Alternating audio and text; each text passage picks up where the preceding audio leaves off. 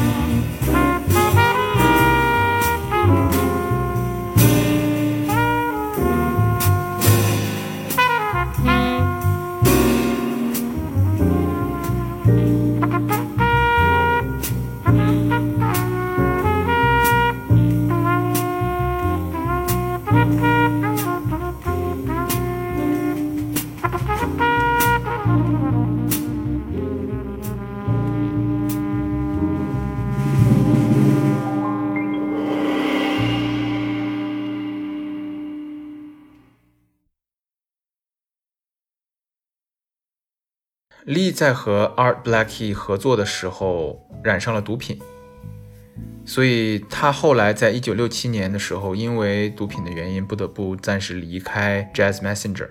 后来有人说啊，其实 Lee Morgan 接触毒品的时候，跟 Art Blackie 是有不可分割的关系的，是 Art Blackie 带着 Lee Morgan 最开始尝试的这个毒品。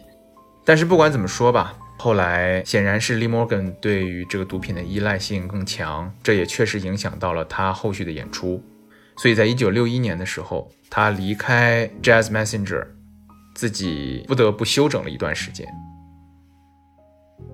他在自己休整的这段时间呢，偶然的听到一次电台里面的爵士音乐节目，那档节目主题就是在向 Lee Morgan 致敬。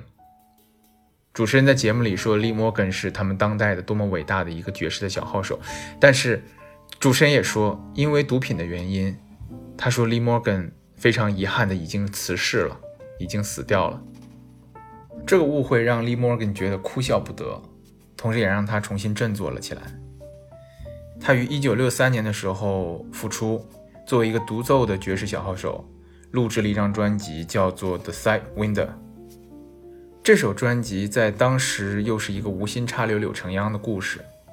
作为 The Side Window 的厂牌 Blue Note，在最开始的时候只为这张专辑计划发行了四千张，但是这四千张专辑在三天之内就已经卖光了，所以后来他们又不得不加量加售。结果 The Side Window 这张专辑，即便是今天，也是 Blue Note 这个厂牌下面卖的最多的爵士专辑。这张专辑里面的主打歌曲名字叫做《The Sidewinder》，和专辑的名字是同名的。这首曲子当年被用在了克莱斯勒汽车的广告里面。这首曲子融合了 R&B 和拉丁音乐的热情与深沉，以其棱角分明的现代感硬波普爵士，在当时成为了一个旗帜性的存在。说到这里啊，其实想跟大家聊一聊硬波普这个概念。硬波普的前身呢是 Bebop 或者叫 Bop。翻译过来是波普乐或者叫刨博乐，这种爵士音乐形式呢是脱胎于 big band 这种大乐队或者说 swing 的一种爵士风格。当时很多的比较先锋的爵士音乐家呢都是非常不满于大乐团的这种演奏方式的，他们觉得大乐团有三个非常不好的，他们忍受不了的缺点。第一是在大乐团中音乐编写好的部分很多。所以留给独奏者的发挥空间非常少。第二呢，就是说爵士在和声上，早期的爵士在和声上非常缺乏刺激性。第三就是在即兴内容上，早期的音乐家一般就是以非常单调的爬音去演奏，而没有非常没有特别多的八分音符，或者是节奏也没有非常刺激。所以基于以上三个不满呢。很多先锋音乐家，比如说 Charlie Parker 啊，比如说 Miles Davis，比如说 Kenny Clark 这些人，他们作为比较实验派的爵士乐手，给爵士里面引用了更多的留白，让不同的乐手去 solo，去即兴。那么爵士也就是从这个时候开始，真正的变成了一个以即兴为主的音乐形式。硬波普就是在刨波波普乐或者说 bebop 的基础之上，添加了更多的节奏布鲁斯和蓝调以及福音音乐。所以说，大家在听到硬波普的时候，其实是比刨波波普更入耳的一种音乐形式。Lee Morgan The Sidewinder。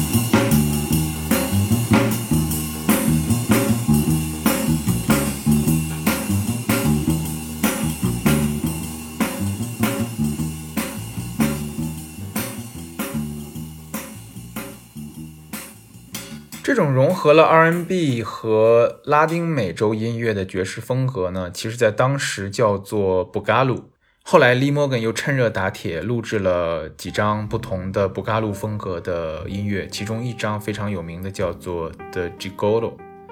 这张专辑里面非常好听的一首曲子，推荐给大家。Lee Morgan，Yes I Can，No You Can't。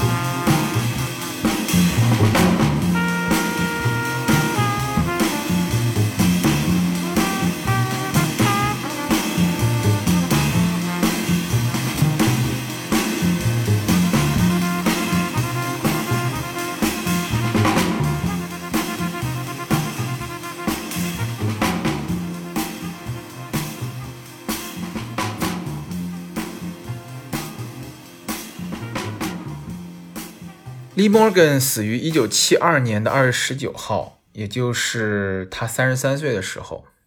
那一天的晚上，他正在位于纽约市西区的一个叫做 Slug Salon 的爵士音乐酒吧里面演出。